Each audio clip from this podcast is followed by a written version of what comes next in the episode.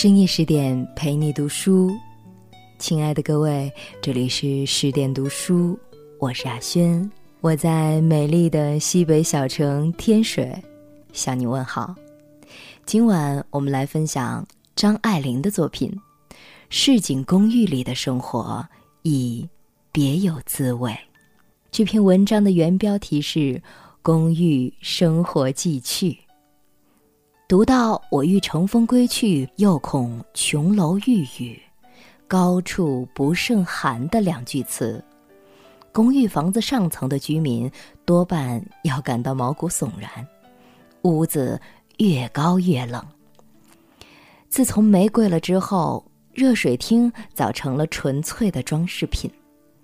构成浴室的图案美，热水龙头上的 H 字样，自然是不可少的一部分。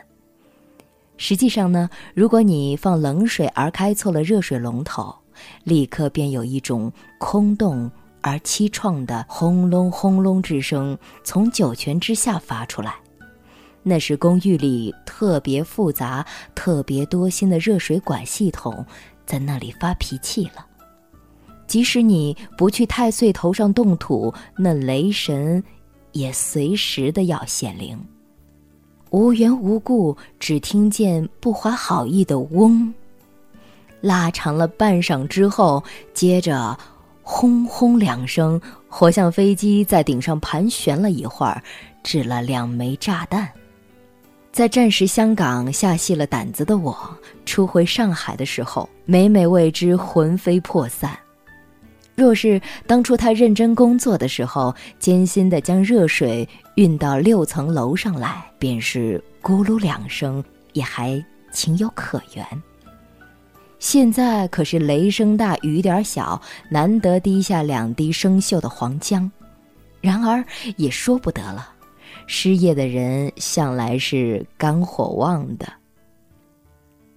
梅雨时节，高房子因为压力过重。地基陷落的缘故，门前积水最深，街道上完全干了。我们还得花钱雇黄包车渡过那白茫茫的护城河。雨下得太大的时候，屋子里便闹了水灾。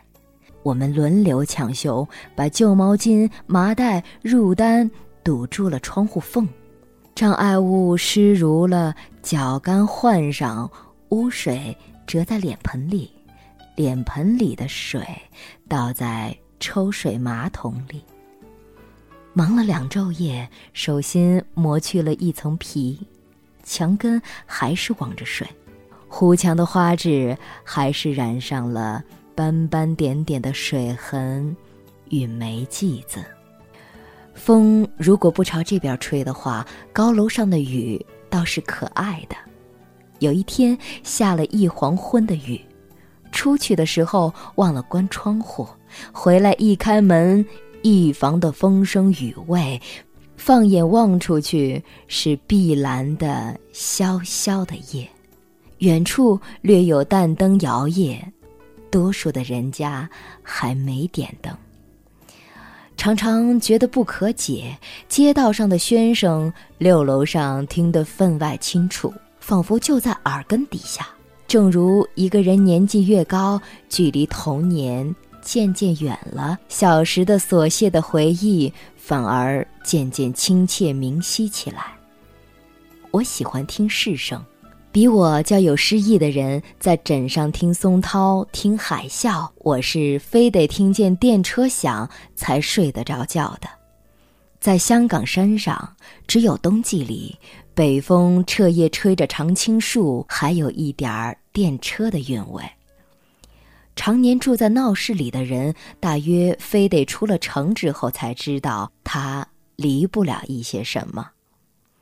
城里人的思想背景是条纹布的幔子，淡淡的白条子便是行驰着的电车，平行的、匀静的、声响的河流，汩汩流入下意识里去。我们的公寓近电车厂邻，可是我始终没弄清楚电车是几点钟回家。电车回家这句子仿佛不是很合适，大家公认电车为没有灵魂的机械，而“回家”两个字有着无数的情感洋溢的联系。但是你没看见过电车进场的特殊情形吧？一辆衔接一辆，像排了队的小孩儿，嘈杂叫嚣，愉快地打着哑嗓子的铃儿，克铃，克赖克赖克赖。吵闹之中又带着一点儿由疲乏而生的驯服，是快上床的孩子等着母亲来刷洗他们。车里的灯点得雪亮，专做下班的售票员的生意的小贩们慢声兜售着面包。有时候电车全进场了，单剩下一辆，神秘的像被遗弃了似的，停在街心。从上面望下去，只见他在半夜的月光中袒露着白肚皮。这里的小贩所卖的吃食没有多少典雅的句色，我们也从来没有坠下篮子去买过东西。想起《农本痴情》里的顾兰君了，他用丝袜结了绳子，缚住了纸盒，掉下窗去买汤面。袜子如果不破，也不是丝袜了。在节省物资的现在，这是使人心惊肉跳的奢侈。也许我们也应该试着掉下篮子去。无论如何，听见门口卖臭豆腐干的过来了，便抓起一只碗来，噔噔奔下六层楼梯，跟踪前往，在远远的一条街上访到了臭豆腐干担子的下落。买到了之后，再乘电梯上来，似乎。总有点可笑。我们的开电梯的是个人物，知书达理，有涵养。对于公寓里每一家的起居，他都是一本清账。他不赞成他儿子去做电车售票员，嫌那职业不很上等。再热的天，任凭人家将铃庆得震天响，他也得在汗衫背心上加一件熨得溜平的纺绸小褂。方肯出现。他拒绝替不修边幅的客人开电梯，他的思想也许近身气太重，然而他究竟是个有思想的人。可是他离了自己那间小屋，就踏进了电梯的小屋，只怕这一辈子是跑不出这两间小屋了。电梯上升。人字图案的铜栅栏外面，一重重的黑暗往下移，棕色的黑暗，红棕色的黑暗，黑色的黑暗。趁着交替的黑暗，你看见司机人的花白的头。没事儿的时候，他在后天井烧个小风炉炒菜烙饼吃。他教我们怎样煮红米饭。烧开了，熄了火，停个十分钟再煮，又松又透，又不塌皮烂骨，没有劲道。托他买豆腐浆，交给他一只旧的牛奶瓶，陆续买了两个礼拜。他很简单的报告道：“瓶儿没有了，是砸了还是失窃了，也不得而知。”再隔了些时。他拿了一只小一号的牛奶瓶，装了豆腐浆来。我们问道：“咦，瓶又有了？”他答道：“有了。新的瓶儿是赔给我们的呢，还是借给我们的，也不得而知。这一类的举动是颇有点社会主义风的。我们的新闻报每天早上，他要循例过目一下，方才给我们送来。”小报他读得更为仔细些，因此要到十一二点钟才轮到我们看。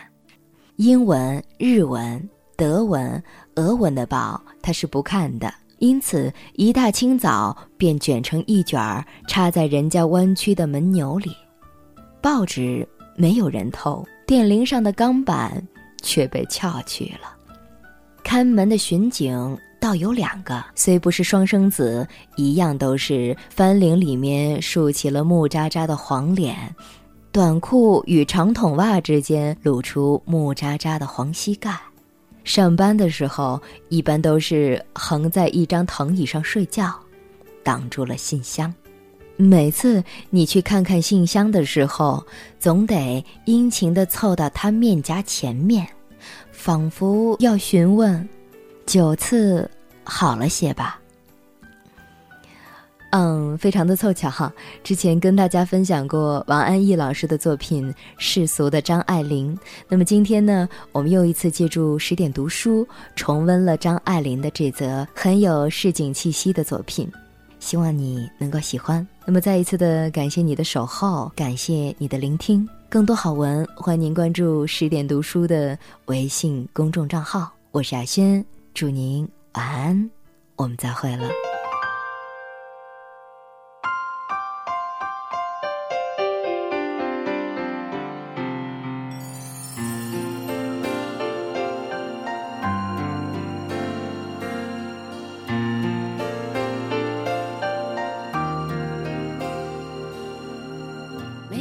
心上某一个地方，总有个记忆会不散。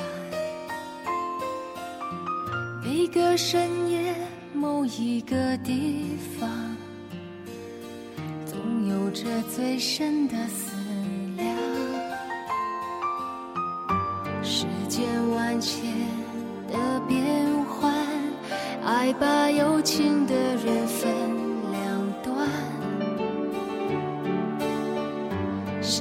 我知道灵犀的方向，哪怕不能够朝夕相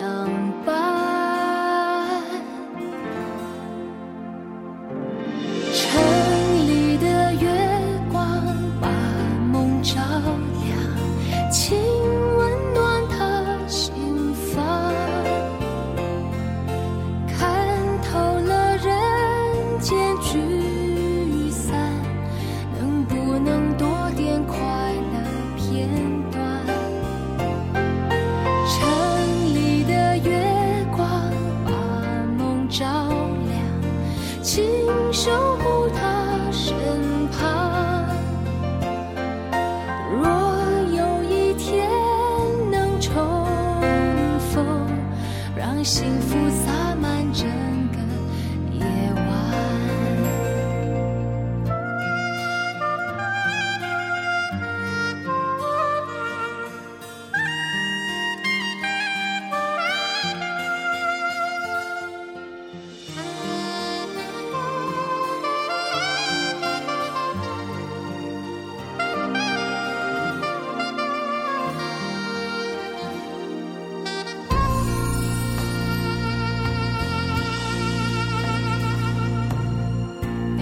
心上某一个地方，总有个记忆会不散。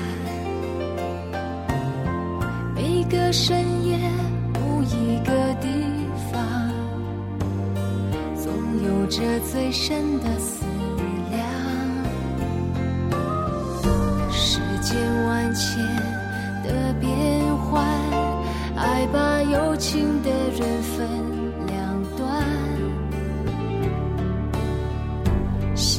直到灵犀的方向，哪怕不能够朝夕相伴。